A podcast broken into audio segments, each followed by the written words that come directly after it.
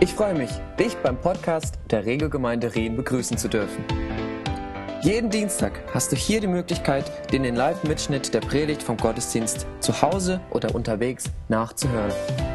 Auf unserer Website www.regelgemeinde.ch findest du die neuesten Informationen zur Regelgemeinde und auch eine PDF zu dieser Predigt mit der verwendeten Präsentation mit Bildern und Bibeltexten.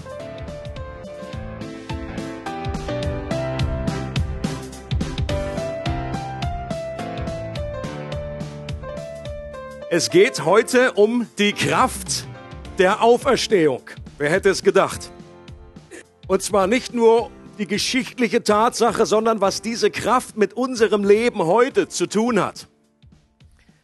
Und wir schauen uns einen Abschnitt aus dem Neuen Testament etwas näher an, indem wir, indem wir wie bei einem Überraschungsei auch mehr entdecken als das, was äh, zuallererst das Auge betrachtet, in dem mehr versteckt ist, als wir zuerst denken könnten.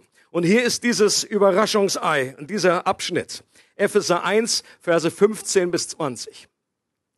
Da sagt Paulus, hinzu kommt, dass ich gehört habe, wie beständig euer Glaube an den Herrn Jesus ist und was für eine Liebe ihr allen entgegenbringt, die zu Gottes heiligem Volk gehören. Er schreibt diesen Brief an eine Gemeinde, damals in Ephesus, aber das war auch ein Rundbrief, der wurde dann auch verteilt an andere Gemeinden, Ephesus in der heutigen Türkei. Und das sind Menschen, die Jesus schon kennengelernt haben, die an ihn glauben.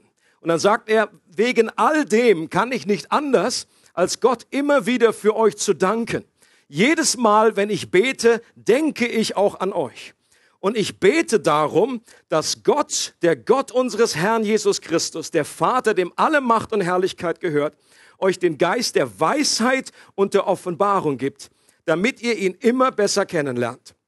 Eröffne euch die Augen des Herzens, damit ihr erkennt, was für eine Hoffnung Gott euch gegeben hat als er euch berief, was für ein reiches und wunderbares Erbe er für die bereithält, die zu seinem heiligen Volk gehören, und mit was für einer überwältigt großen Kraft er unter uns, den Glaubenden, am Werk ist.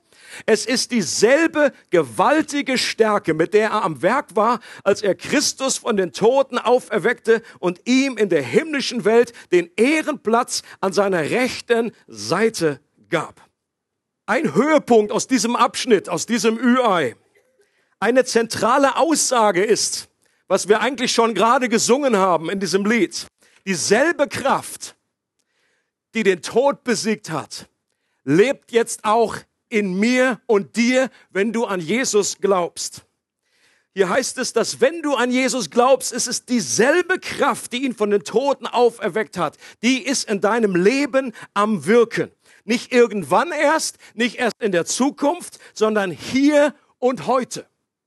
Und ich wünsche mir, dass diese Wahrheit uns neu packt und ergreift. Und wenn wir es ein bisschen auspacken, dieses Überraschungsei, verstehen, wofür Paulus hier eigentlich betet, was es bedeutet, wie wir auch diese Wahrheit in unserem Leben mehr und mehr erkennen können. Die Wahrheit der Auferstehung aus Sicht der Bibel hat zwei Seiten. Und es ist wichtig, dass wir beide Seiten gemeinsam betrachten.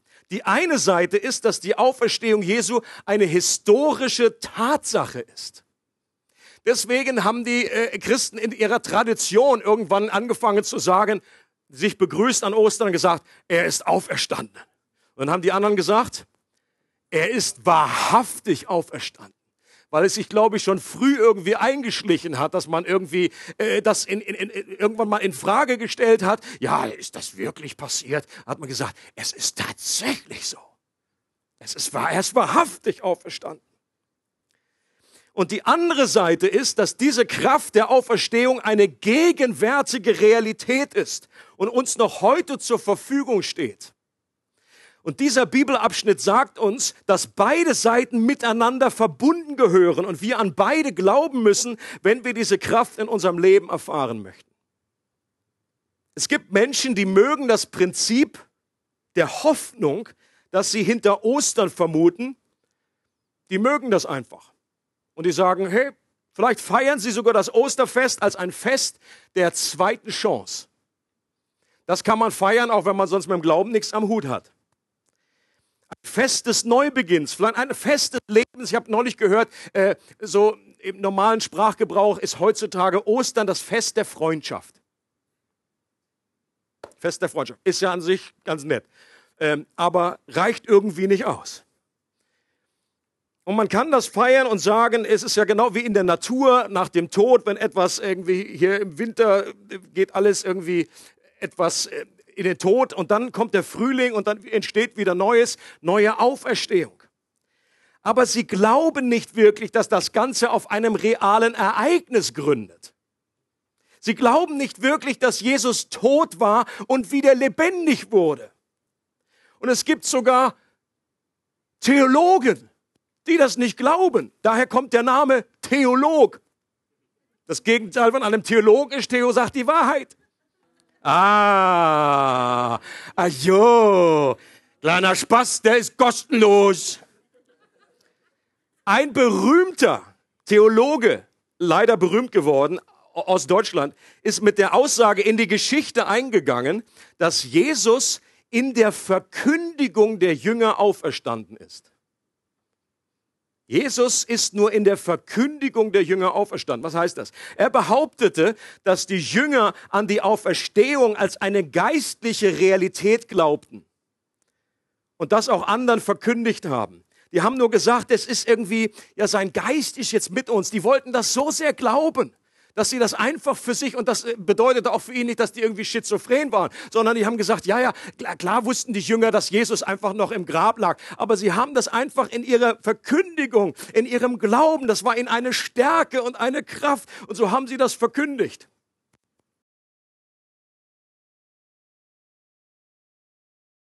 Ich persönlich bin froh, dass Aldi das nicht so sieht. Warum sage ich Aldi? Mir ist aufgefallen, ich weiß nicht, wer bei Aldi unterwegs war. Es gab jetzt vor Ostern gab es ein Prospekt für Kinder und dann wurde auf zwei Seiten wurde erklärt, was es mit Palmsonntag, mit äh, Ostern, mit der Auferstehung auf sich hat und es war einfach genial.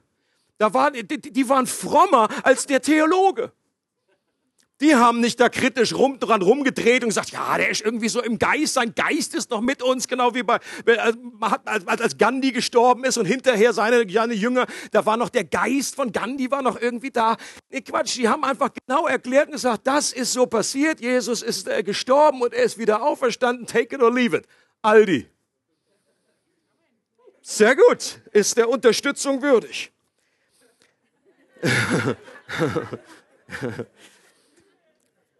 Sie haben mir einen Monat freie Milch angeboten.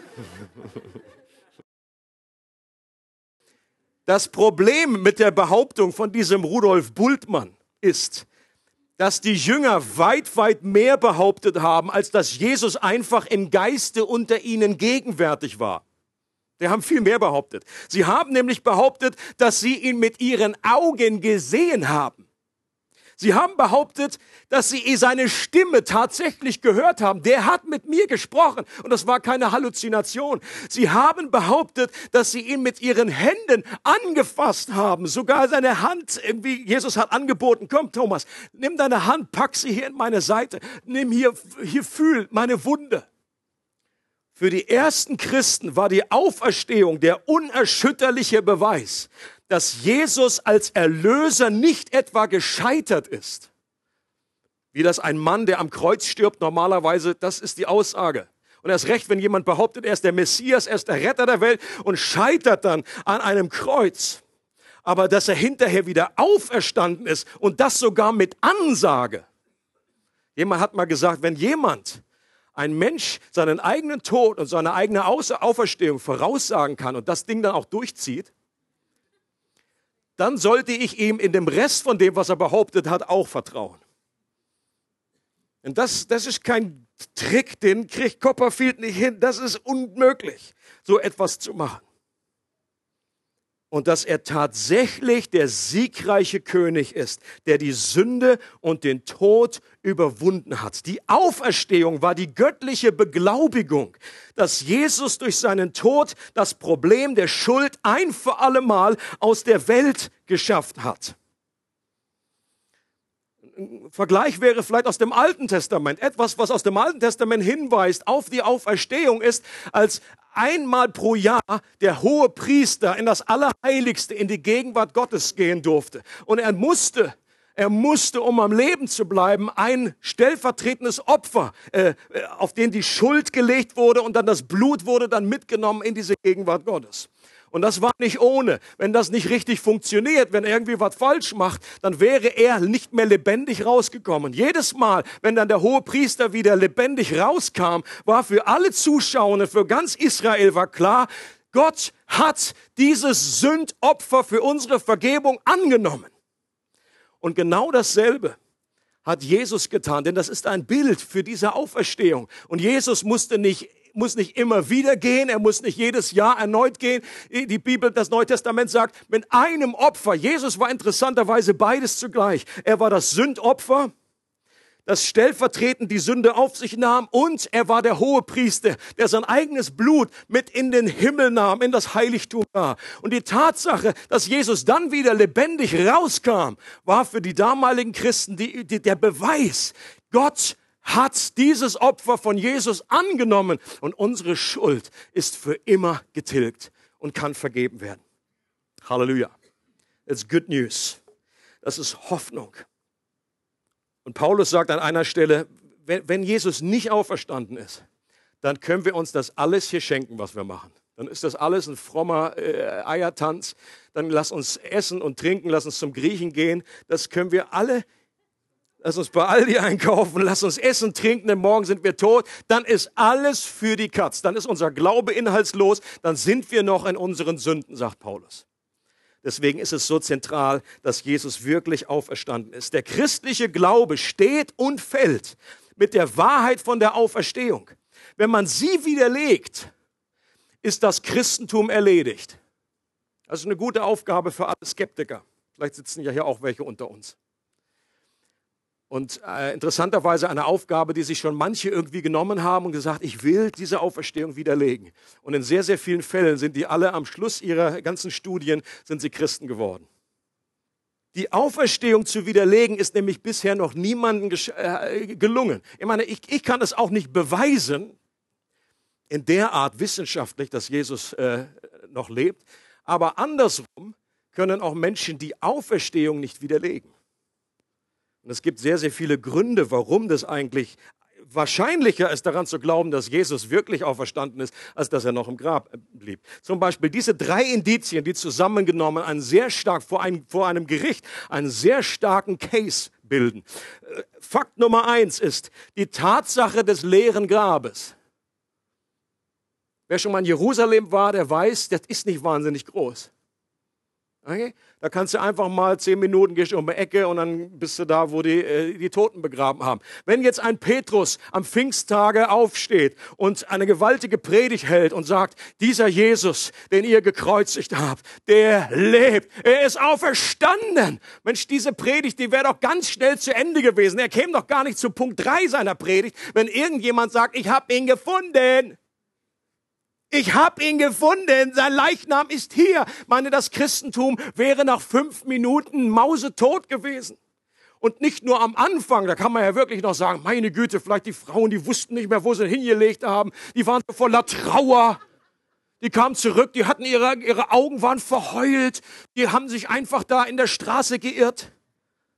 Aber noch Jahre danach hat niemand den Leichnam gefunden. Und das in Kombination damit, dass Jesus vielen Menschen begegnet ist, über 40 Tage lang. Und es heißt, einmal hat er, ist er 500 Menschen zur selben Zeit begegnet. Okay, das ist eine Massenhalluzination, ist schwer zu erklären. Und Paulus sagt in seinem ersten Korintherbrief, der ist nur ungefähr 20 bis 30 Jahre nachdem äh, geschrieben worden, nach der Auferstehung, sagt er, viele von denen sind noch heute am Leben. Bitte geht hin, quetscht sie aus, fragt sie, das sind echte Augenzeugen, die haben Jesus gesehen. Ein sehr gutes Argument, dass die ersten Berichte nicht gefälscht sind, ist auch die Tatsache, dass da drinnen steht, dass die ersten Zeugen Frauen waren. Wisst ihr warum?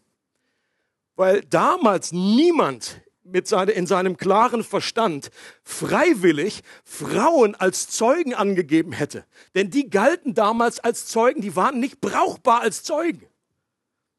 Okay, das war einfach damals so. Du hast in irgendeinem Gerichtsfall, hast du irgendwie zehn Frauen gehabt, die sagen etwas aus, ein Mann sagt das Gegenteil, wer gewinnt? Der Mann. Deswegen ist es absolut absurd anzunehmen, dass diese, dass das irgendwie so eine Verschwörung, da hat sich irgendjemand was überlegt, wer so bescheuert gewesen wäre und dann freiwillig die Frauen da reingebracht hätte, der hätte wirklich irgendwie eingewiesen gehört. Die einzige sinnvolle Erklärung, warum die Frauen da die Zeugen sind, warum die da drin stehen, ist, dass das wirklich so passiert ist. Und der dritte Grund ist, das verwandelte Leben der Menschen die Jesus nachgefolgt sind, nachdem sie Jesus erlebt haben, gesehen haben. Die waren wie ausgewandelt. Dieselben Jünger, die einfach sich noch aus Angst versteckt haben, waren plötzlich mutig wie die Löwen. Die waren nicht mehr wiederzuerkennen. Die haben gesagt, Leute, ihr könnt uns teeren und federn und ihr könnt euch auf den Kopf stellen, ihr könnt machen mit uns, was ihr wollt. Wir wissen, was wir gesehen haben. Wir können es selber nicht erklären, aber wir wissen, dass wir wissen, dass wir wissen, Jesus ist am Leben. Da kannst du machen mit uns, was du willst. Sie haben auch viel mit ihnen angestellt, bis dahin, dass sie sie getötet haben, auf furchtbarste Art und Weise, sie, umge sie, sie gefoltert und so weiter. Und sie blieben bei ihrer Aussage. Und deswegen, wenn Jesus auferstanden ist, dann hat seine, seine Person auch einen ganz anderen Anspruch an unser Leben, dann ist das nicht nur, ja, das ist einer von vielen und es ist nett, dass, auch, äh, dass es den auch gibt. Oder wir feiern Ostern einfach als so ein nettes Fest der Freundschaft. Nein, nein, nein. Wenn Jesus wirklich auferstanden ist, dann ist das der Beleg dafür, dass seine Botschaft äh, äh, Substanz hat. Timothy Keller ist ein Pastor, den ich sehr schätze und immer wieder lese und höre, auch seine Predigten.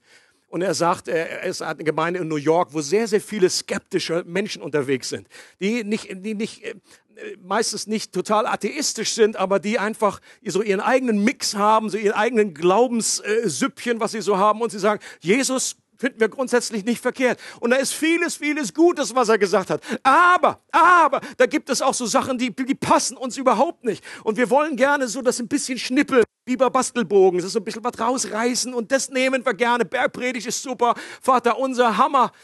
Aber dann gibt es so andere Aussagen, die sind so, die sind nicht so politically correct. Und wenn Jesus behauptet, dass er die einzige Wahrheit ist, ist unsere Sache. Und er sagt dann immer Folgendes zu ihnen. Ähm, wenn Jesus von den Toten auferstanden ist, müssen wir alles akzeptieren, was er gelehrt hat. Und wenn er nicht auferstanden ist, kann es uns egal sein, was er gelehrt hat. Der springende Punkt ist nicht, ob sie seine Lehren mögen oder nicht, sondern ob er von den Toten auferstanden ist oder nicht. Das ist der springende Punkt. Und solange du und ich keine Gewissheit darüber haben, ob Jesus tatsächlich auferstanden ist oder nicht. Gibt es in deinem Leben keine wichtigere Frage, der du auf den Grund gehen könntest? Wenn jemand hier ist und diese Frage für sich noch nicht geklärt hat, dann möchte ich dich ermutigen, mach diese Frage zur Top-Priorität Nummer eins in deinem Leben. Es gibt nichts Wichtigeres, als zu klären, ob dieser Jesus auferstanden ist oder nicht. Ein gutes Buch, gerade von diesem Timothy Keller, das äh, kann ich empfehlen, das helfen kann, sich mit Fragen um den christlichen Glauben äh, äh, auseinanderzusetzen. Heißt, warum Gott? Vernünftiger Glaube oder Irrlicht der Menschheit. Ist absolut klasse geschrieben. Für mich ist Timothy Keller ein C.S. Lewis des 21. Jahrhunderts. Ähm, wer es erstehen möchte, on the Büchertisch. Paulus betet hier in seinem Gebet für Menschen, die bereits an Jesus glauben. Sie glaubten, dass Jesus tatsächlich von den Toten auferstanden ist und sie haben auch erlebt, wie diese Kraft der Auferstehung in ihrem Leben eine Veränderung hervorgerufen hat, was durch ihre Liebe untereinander zum Ausdruck kommt. Das Leben ist mir am, haben wir am, am Anfang gelesen. Am Anfang haben wir gelesen, ich habe gehört von euch, dass ihr glaubt an und ich habe gehört von eurer Liebe, die ihr untereinander habt. Ein klarer Beweis dafür, dass diese Kraft der Auferstehung schon in ihrem Leben zum Ausdruck gekommen ist. Aber was Paulus jetzt tut, er behauptet in diesem Abschnitt, den wir gelesen haben, dass sie eigentlich erst gerade begonnen haben zu realisieren, wie überwältigend groß die Kraft der Auferstehung tatsächlich ist. In der Elberfelder Bibel wird es folgendermaßen, werden folgende Worte benutzt. Die überragende Größe seiner Kraft nach der Wirksamkeit der Macht seiner Stärke. Nochmal.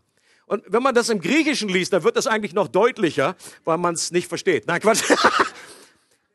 Nein, weil hier im Grunde die überragende Größe seiner Kraft nach der Wirksamkeit der Macht seiner Stärke. Paulus, was er hier benutzt, ist Kraftausdrücke. Aber nicht so Kraftausdrücke, wie wir sie manchmal kennen, sondern echte Ausdrücke der Kraft. Und er, äh, man merkt richtig, wie er hier ein Ding nach dem anderen sammelt und gar nicht genug findet und irgendwie diese Kette hier aufzufädeln und zu sagen, Kraft, Dynamis, hier Stärke, Hammer, mega, super Hammer, ultra groß. Das, Vielleicht steht es in der Volksbibel irgendwie, müssen wir mal nachschlagen. Er ringt nach Worten, um die Kraft und Größe verständlich zu machen, die alles Verstehen übersteigt. Und das ist das Problem. Wir versuchen etwas verständlich zu machen, was unser Verständnis übersteigt. Ihm selbst ist klar, dass Beschreibung und Worte alleine nicht ausreichen. Und deswegen macht er was? Er betet. Er betet. Das ist eine gute Idee. Und zwar betet er, dass bei den Christen in Ephesus die Augen des Herzens geöffnet werden, dass ihr Herz mit Licht durchflutet wird, dass ihnen Kronleuchter angehen, damit sie sehen, was sie schon alles in Christus besitzen. Es ist interessant, wenn man die Gebete von Paulus untersucht, dann fällt einem auf, dass Paulus also es gibt mehrere Gebete Epheserbrief 2, im Kolosserbrief, Philipperbrief und so weiter. Und wenn man die mal untersucht, ist höchst spannend zu sehen, was sind denn die Inhalte von den Gebeten, die Paulus betet. Und eine Sache, die einem auffällt, ist, dass Paulus fast nie für eine Veränderung ihrer Umstände gebetet hat von den Leuten, zu denen, zu denen er schreibt. Äh, und das heißt natürlich nicht, dass die nicht in irgendwie schwierigen Umständen waren. Wir wissen ja von schwierigen Umständen, die sie hatten. Da waren irgendwie äh, völlig durchgeknallter Kaiser an der Macht. Da wurden sie ständig verfolgt. Da wurden sie äh, ins Gefängnis gepackt. Ähm, da haben sie ihre, äh, ihre, ihr Haben verloren und so weiter. Also es gab genügend Leid und Umstände. Und bitte versteht nicht, was ich, was ich, äh, was ich nicht sagen will.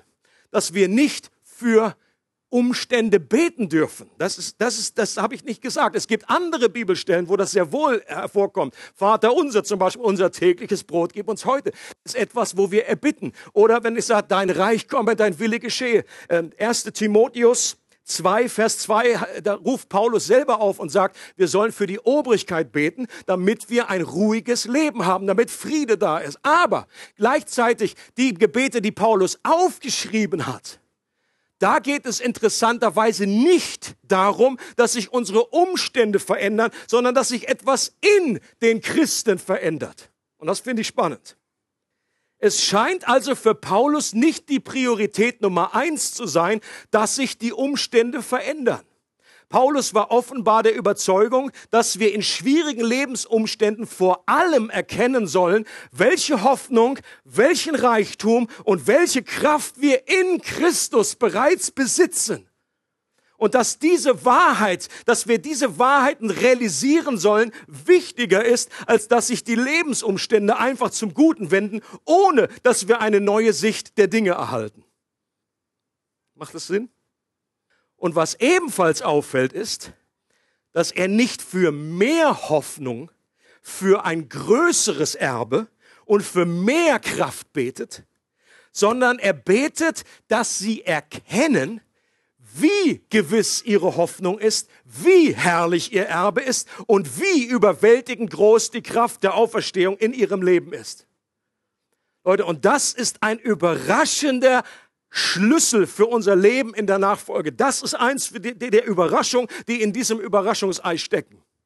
Wenn wir uns die Gebete von einem Paulus anschauen, zu erkennen, dass Paulus nicht betet, segne sie mit dieser Kraft, segne sie mit diesem, äh, äh, mit diesem Segen, mit diesem Erbe, äh, fülle sie mit dem, sondern er betet, dass sie erkennen, was sie alles schon besitzen. Ein Riesenunterschied. Ich persönlich glaube, dass wir oft in die falsche Richtung beten. Und natürlich nicht in einer Art und Weise, dass dann Gott im Himmel sitzt und sagt, boah, nee, also das kann ich nicht beantworten. Das ist ja theologisch total Banane.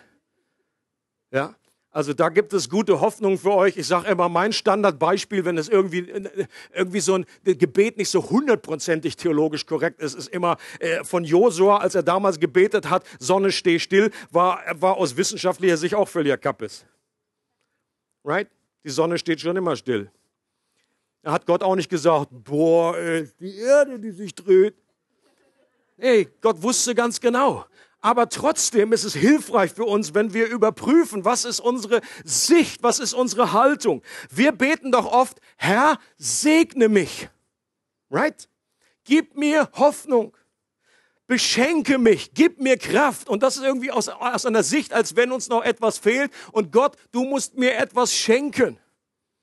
Paulus dagegen beginnt seinen Brief, den Epheserbrief, mit der Aussage, dass wir in Christus bereits gesegnet sind mit jedem geistlichen Segen in der Himmelswelt.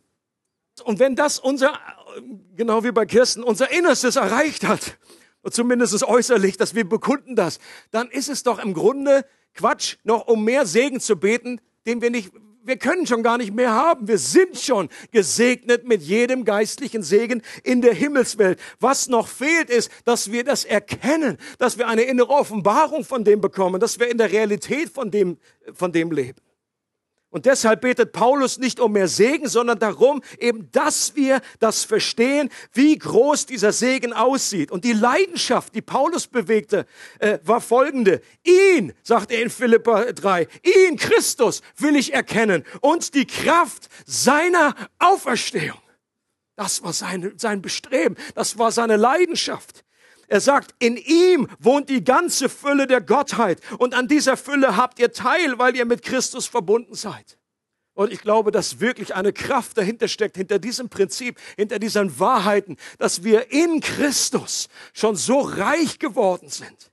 Und dass wenn wir verstehen und wenn wir werden gleich noch sehen, wie wir da hinkommen, wie uns, was, was der Text selber uns anbietet und sagt und das noch etwas entfalten und auseinanderpacken. Äh, dass wir ganz eine neue Sicht, ein verändertes Leben haben werden. Das heißt da nämlich, und all das geschieht durch den Geist der Weisheit und der Offenbarung. Ist euch das aufgefallen, als wir den Text gelesen haben? Ich bete, dass ihr den Geist der Weisheit und der Offenbarung bekommt. Und deshalb ist auch diese Predigt Teil unserer Serie über den Heiligen Geist und nicht nur eine Unterbrechung, weil jetzt Ostern ist. Okay? Die vielleicht zentralste Aufgabe des Heiligen Geistes ist das haben wir schon öfter mal gesagt, die objektiven Wahrheiten des Evangeliums zu nehmen und subjektiv für uns erfahrbar zu machen, erlebbar zu machen. Denn es ist ein Riesenunterschied, ob ich einfach lese, ich bin gesegnet mit jedem geistlichen Segen in der Himmelswelt. Das kann ich lesen und nach fünf Minuten gehe ich meines Weges, gehe wieder aus der Haustür, gehe wieder irgendwie meiner Arbeit nach, was auch immer. Aber ich lebe nicht in dem Licht dieser Offenbarung. Und das gesamte Leben hier als Christ ist eigentlich diese Verknüpfung hinzubekommen. Und das können wir selber nicht.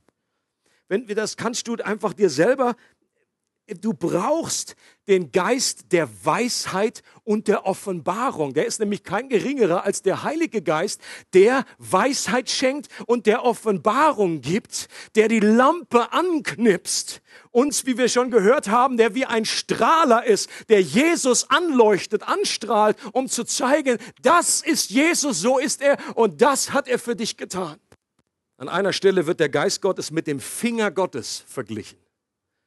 Jesus sagt, wenn ich den, äh, durch den, den, den Finger Gottes, an anderer Stelle steht, durch den Geist Gottes die Dämonen austreibe, so ist das Reich Gottes zu euch gekommen. Man könnte es so verstehen, dass was Paulus hier betet, im Grunde ist, dass Gott seine Hand, seinen Finger ganz neu auflegt auf unsere Augen, damit wir eine erneute Heilung bekommen. Er betet ja dafür, dass die Augen unseres Herzens geöffnet werden. Erinnert euch an diese Heilung, die Jesus eines Tages mal vollbracht hat, indem er einen Mann geheilt hat und dann legt er ihm die Hände auf und dann sagt er, wie sieht's aus? Kannst du sehen? Und dann sagt der Mann, ja, ich kann was sehen, aber ich sehe noch nicht klar. Ich sehe noch die Menschen wie Bäume rumlaufen. Und dann sagt Jesus, okay, äh, ich bete nochmal. Und dann die zweite, an, zweite Anlauf führt dazu, dass er klar sieht. Ich glaube, dass das ein Gleichnis war. Ich glaube nicht, dass Jesus hier irgendwie die Power gefehlt hat in diesem Moment. Das ist meine persönliche Überzeugung.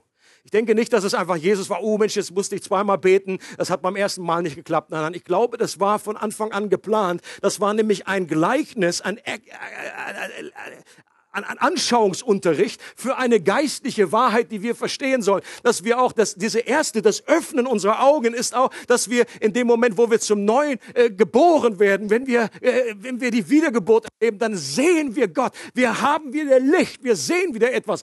Aber was Paulus hier tut, ist, er betet, dass jetzt noch weiter als Kleinkind sind doch unsere Augen verklebt oder Katzen, vielleicht ein besseres Bild. Das sind ja am Anfang noch blind, das sehen, sehen, sehen noch nicht so viel. Und dann nach einiger Zeit geht das erst auf. Dann erkennen wir erst, was wir alles in Gott haben, wie reich er ist.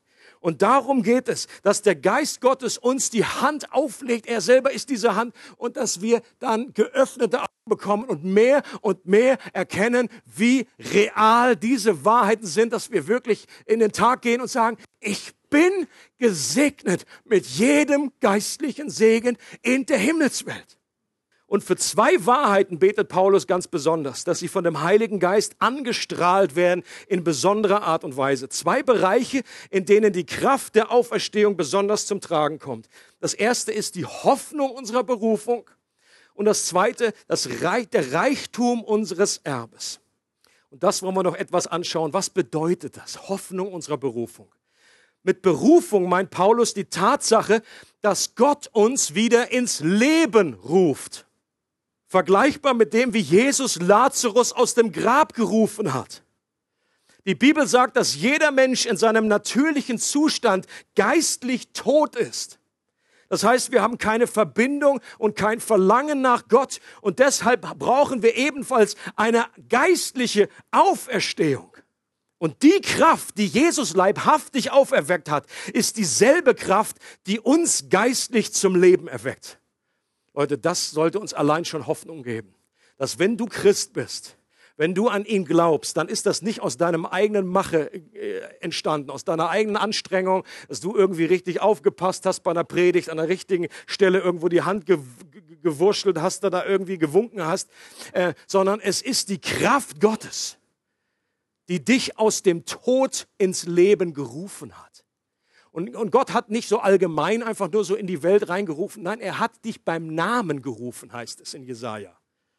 Leute, vielleicht wisst ihr noch, das, wie das war, wenn man früher irgendwie äh, Fußball äh, im Sportunterricht und so weiter und dann wurden die Mannschaften gewählt. Und wie klasse ist dieses Erlebnis, wenn man auserwählt wurde.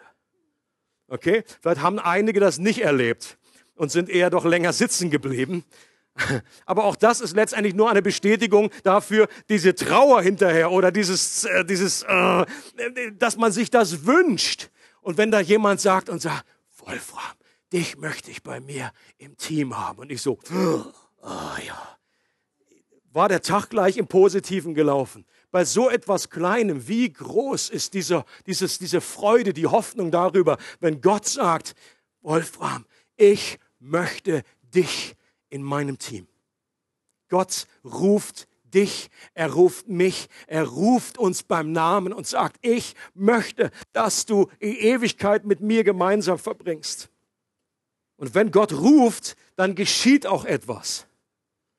Okay, dieser Ruf Gottes, der hat eine Kraft in sich. Es wäre absolut undenkbar, dass Jesus vor dem Grab von Lazarus steht und Jesus da irgendwie reinruft und sagt, Lazarus, komm raus! Und dann Jesus so innerlich so, hm, hoffentlich klappt das. Weiß ich jetzt auch nicht. Und Lazarus bewegt sich einfach nicht, hat gar keinen Bock rauszukommen. Sagt, nee, du, also zweimal mache ich das hier nicht durch. Jesus ruft und es entsteht, genauso wie am Anfang, als Gott gesprochen hat, es war der Licht. Das Licht, dem Licht ist es nicht auf die Idee gekommen zu sagen, nö, also heute, nö. Was Gott spricht, was er ruft, das geschieht. Und so ist auch, er ruft in unser Leben hinein. Und das ist eine Gewissheit. Hier ist die Rede von der Hoffnung unserer Berufung. Wenn die Bibel von Hoffnung spricht, dann meint sie damit eine Gewissheit. Nicht die Hoffnung, die wir oft als Hoffnung bezeichnen. Ich hoffe, es wird heute noch sonnig. Ja, pff, kommt die Sonne oder ping, ist ja wurscht. Das ist eine unsichere Hoffnung. Das ist wie der Wetterfrosch. Aber wenn die Bibel von Hoffnung spricht, dann ist das eine Festigkeit, eine Gewissheit. Hoffnung wird verglichen mit einem Anker im Hebräerbrief, der uns mit der Ewigkeit verbindet, mit Gott verbindet. Diese Gewissheit beinhaltet auch die Tatsache, dass wir diese göttliche Berufung, durch die wir zu seinen Kindern werden, dass wir dieses neue Leben nie mehr verlieren werden. Das ist meine feste Überzeugung. Ich weiß, dass das nicht alle Christen so sehen, aber mit dieser Hoffnung, mit dieser Gewissheit verbinde ich genau das, dass wenn Gott mit seiner Kraft der Auferstehung mich ins Leben gerufen hat, dass er mich auch bewahrt bis ans Ende. Es gibt eine Bibelstelle, die ich hier noch gerne hinterher schieben möchte, wo genau das ausgedrückt wird.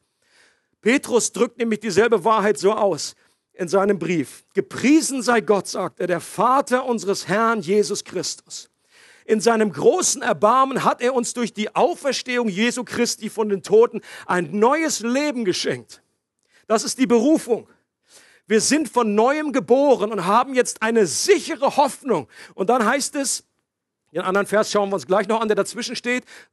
Dann heißt es, und Gott wird euch, die ihr glaubt, durch seine Kraft bewahren, bis das Ende der Zeit gekommen ist und der Tag der Rettung anbricht. Leute, das gibt mir unglaubliche Hoffnung. Es ist egal, was mir passiert, egal, wo ich hingehe, wenn ich auswandere, wenn ich mich auf den Kopf stelle, falls ich irgendwie äh, untreu werde in einer bestimmten Zeit. Gott hält mich fest. Er hat mich berufen und ich bin sein Sohn und das kann nichts verändern, diese, diese Wahrheit. Und dann sagt Petrus direkt danach, darüber jubelt ihr jetzt. Leute, es wäre kein großer Grund, kein, kein Grund zur Freude und zum Jubel, wenn wir diese Hoffnung nur heute hätten und nicht wissen, wie es übermorgen ist. Okay? Es ist ein Grund zur Freude, darüber jubelt ihr jetzt, wenn ihr das wirklich erfasst. Was für eine Hoffnung, eine Gewissheit, die Kraft freisetzt. Gott ist mein Vater, he's my daddy. Und nichts kann mich von seiner Liebe trennen. Er wird das gute Werk, das er in mir begonnen hat, auch vollenden. Und der zweite Punkt, ist das Reichtum, der Reichtum, der Reichtum, der Reichtum, der Reichtum unseres Erbes. Auch das sollen wir erkennen. Und auch das soll uns, und das, das bezieht sich, bezieht sich der erste Punkt, die Hoffnung unserer Berufung, vor allem darauf, wer wir in Christus sind, so bezieht sich dieser Punkt darauf, was wir in Christus haben. Die Kraft der Auferstehung hat Jesus nicht nur aus dem Grab geholt, sondern das heißt in unserem Text am Anfang, sondern hat ihn auch in den Himmel zur Rechten Gottes erhoben und ihn zum Erben der Welt gemacht. Jesus wurde gekrönt. Es heißt im Philipperbrief, weil er sich so gedemütigt hat bis zum Tode am Kreuz. Deshalb ist ihm auch Unglaubliches anvertraut worden. Er wurde, ihm wurde ein Namen verliehen, der über alle Namen ist. Und die Nationen wurden ihm zum Erbe gegeben. Er ist der, er ist der König des Universums. Und dann könnte man sagen, schön für Jesus. Was hat das mit mir zu tun? Die Bibel behauptet aber, dass wenn wir in Christus sind, durch den Glauben mit ihm verbunden sind, wir auf eine geheimnisvolle Weise nicht nur mit auferweckt wurden, sondern auch mit ihm gemeinsam in der Himmelswelt zur Rechten Gottes sitzen. Leute, und das ist so eine Offenbarung, die, da, da merkt man, wie viel Luft nach oben noch ist, wie viel äh, Licht der Heilige Geist noch anmachen muss. Also das muss ich ganz ehrlich zugeben, das bin ich mir so wenig bewusst im Alltag.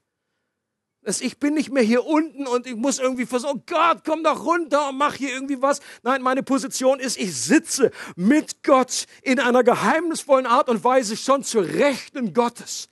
Und ich bete, wenn ich bete, von oben nach unten.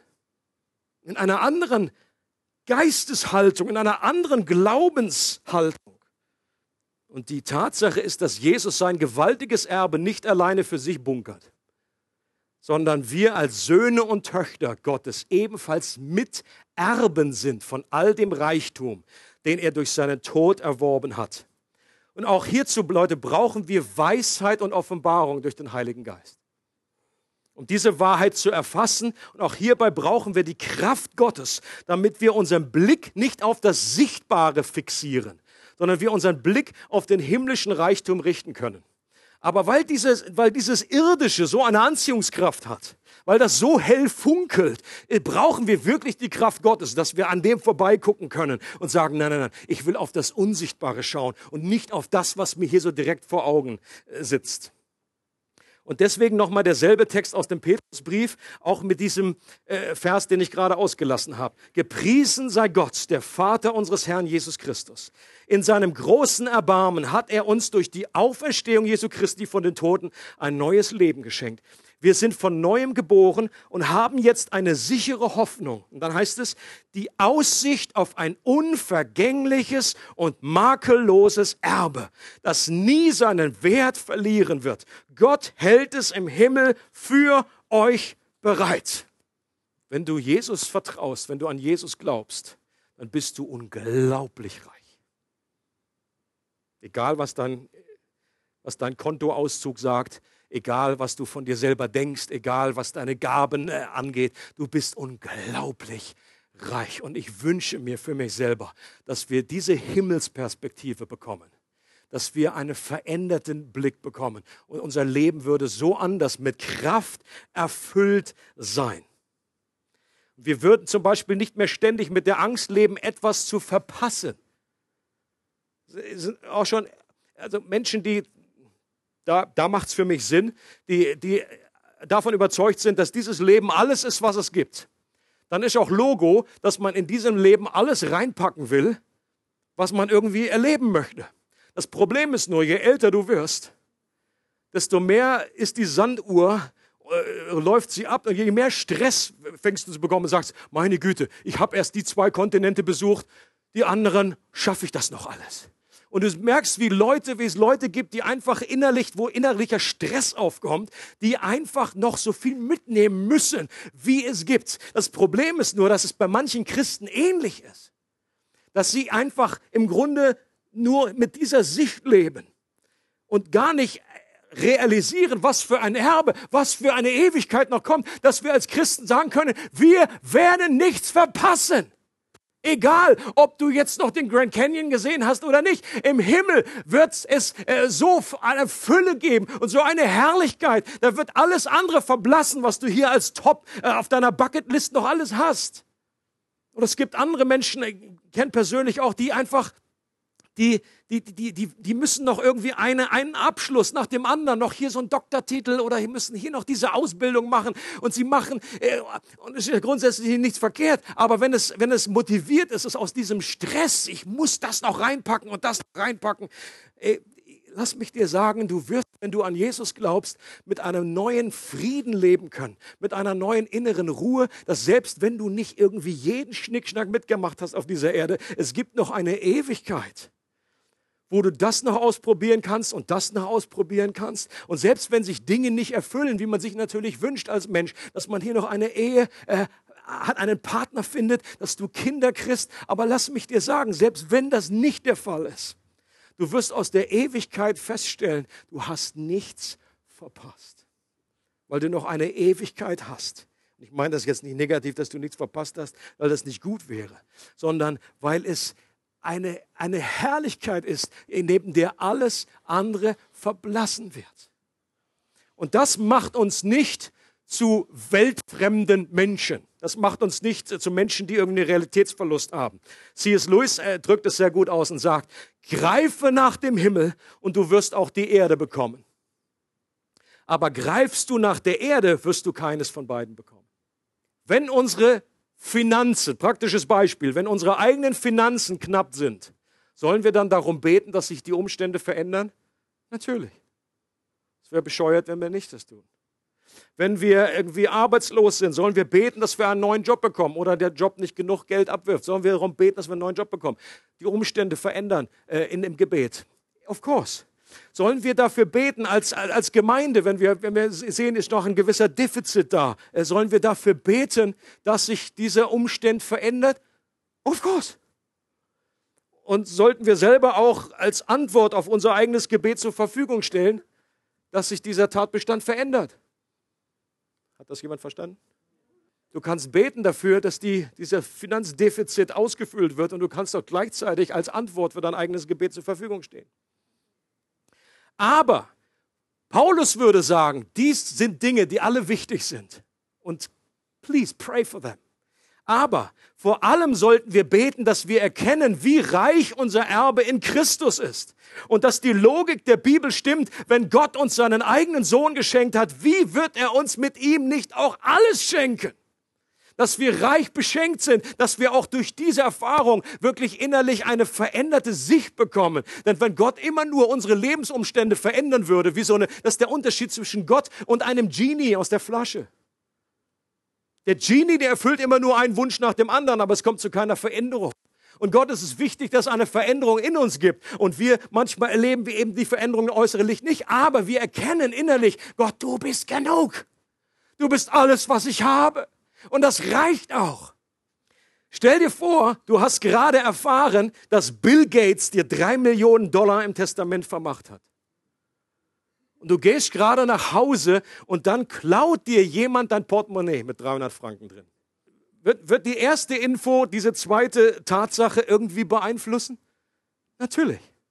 Und genau das, glaube ich, diesen ähnliches Verhältnis sagt uns die Bibel, wenn wir wissen, dass unser Vater im Himmel alles gehört, dass er der Chef ist, dass er der König des Universums ist, dass er unglaublich reich ist, dass er unglaubliche Ressourcen hat, die er uns als seinen Kindern zur Verfügung stellt. Nicht nur irgendwann nur in der Zukunft, sondern auch jetzt schon. Der Himmel ist jetzt schon da. Der Himmel ist jetzt schon um uns. Das Reich Gottes ist jetzt schon hier und unter uns.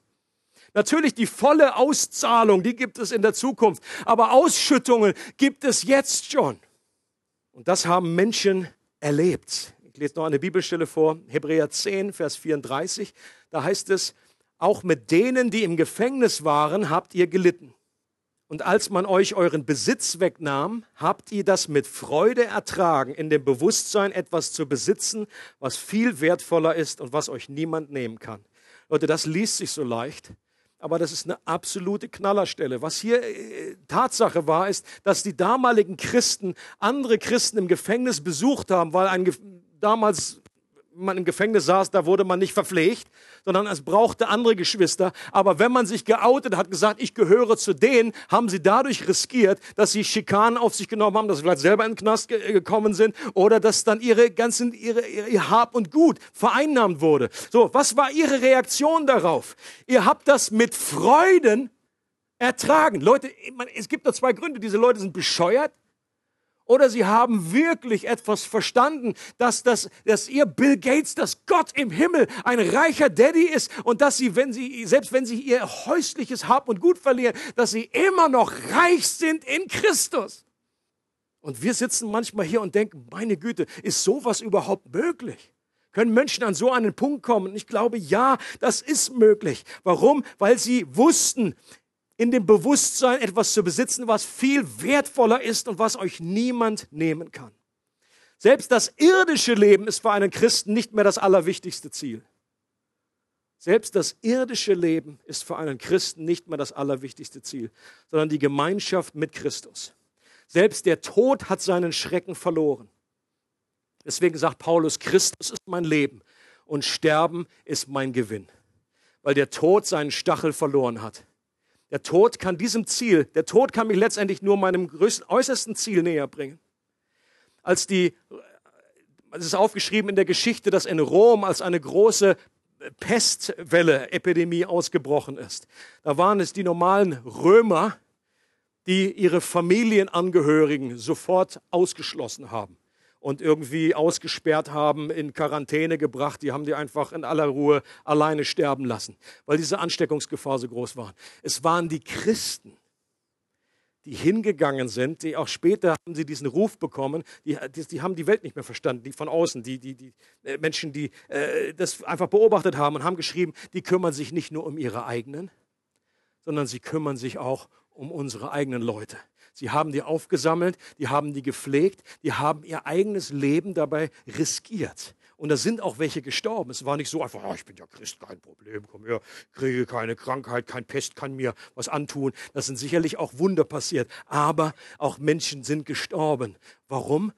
weil sie wussten, das ist hier nicht mein letzter, meine letzte Haltestation. Wenn ich sterbe, das ist nicht das Wichtigste, sondern Christus ist mein Leben. Und Sterben ist mein Gewinn. Leute, und solche Dinge, die haben dazu beigetragen, dass das Evangelium unglaublich sich ausgebreitet hat. Und ich glaube, wir leben auch heute wieder in mehr und mehr solchen Zeiten, wo solche Unterschiede sichtbar werden. Letzte Frage, wie können wir an diesen Punkt kommen, dass diese Wahrheiten so real für uns werden? Smith Wigglesworth war so ein Mann des Glaubens, Apostel des Glaubens, und der wurde mal gefragt, Bruder Wigglesworth, wie liest du die Bibel? Liest du sie in Griechisch oder Hebräisch? Seine Antwort war, ich lese sie im Heiligen Geist. Und das wäre, glaube ich, die Antwort, eine Antwort an uns. Lies die Bibel nie ohne den Heiligen Geist. Was nämlich passiert ist, ich kenne das aus eigener Erfahrung, wir lesen das einfach so durch, hast vielleicht auch so einen Leseplan und das geht einfach durch und es rattert einfach, es geht durch dein Gedächtnis durch und wie, wie der Sand durch die Finger und du kannst es nicht behalten. Aber lies es mit dem Heiligen Geist zusammen und sei immer wieder im Zwiegespräch. Sag, Heiliger Geist, hilf mir das zu verstehen. Heiliger Geist, hilf mir das anzuwenden. Heiliger Geist, bitte offenbare mir, schenke Licht, schenke Licht. Lass das das Dauergebet sein in deinem Leben und brüte, hier sind wir wieder bei dem, äh, bei dem Bild des Eis, passend zu, zu Ostern. Diese Wahrheiten sind vergleichbar mit Eiern, die müssen wir ausbrüten. Dass sie wirklich Teil von uns werden, dass wir sie hineinziehen in unser Herz, dass wir wirklich wissen, ich bin berufen worden von Gott und ich kann dieses Heil, diese Rettung, dieses neue Leben nicht mehr verlieren. Ich bin reich beschenkt, gesegnet mit jedem geistlichen Segen. Das sind Wahrheiten, die du in dein Leben hineinziehst, aber die der Geist Gottes dir offenbaren muss. Meditiere darüber. Meditation ist nichts irgendwie okkultes, östliches, sondern ist etwas urbiblisches, dass wir über der Bibel nachdenken, uns immer folgende Frage stellen. Wie würde mein Leben aussehen, wenn ich diese Wahrheit jetzt wirklich ergreifen und erkennen und, und verinnerlichen würde? Wie wäre mein Leben anders? Wie wäre meine Ehe anders? Wie würde ich morgen aufstehen? Anders. Wie würde ich mit meinen Kindern umgehen? Anders. Wie sieht mein Verhältnis zu meinem Geldbeutel aus? Wie sieht mein Medienverhalten aus, dass wir über diesen Schriftstellen brüten? Und natürlich, dass wir genau das tun, was Paulus getan hat, dass wir beten. Und genau das möchten wir machen jetzt zum Schluss. Ich habe ein, ich habe mal für mich selber vor einiger Zeit äh, ein, ein Gebet aufgeschrieben, was die verschiedenen Bibelgebete in der Bibel, logischerweise, äh, zusammenfasst. Und das bete ich immer wieder für mich persönlich. Wenn mich Leute fragen, Wolfi, kann ich irgendwas für dich beten? Oder ich habe auch Menschen, die, die für mich beten, regelmäßig. Ich gebe ihnen praktisch immer das. Ich sage, du, alles andere. Und dann gebe ich mal zwischendurch irgendwie so eine spezielle äh, Lebensumstand. Sage, ha, wieder Gastritis hier, bla, bla, bla. So, alles gut und schön, kannst du auch für beten. Bitte, please. Aber das Allerwichtigste ist mir das hier. Ich möchte, dass das in mein Leben hineinkommt.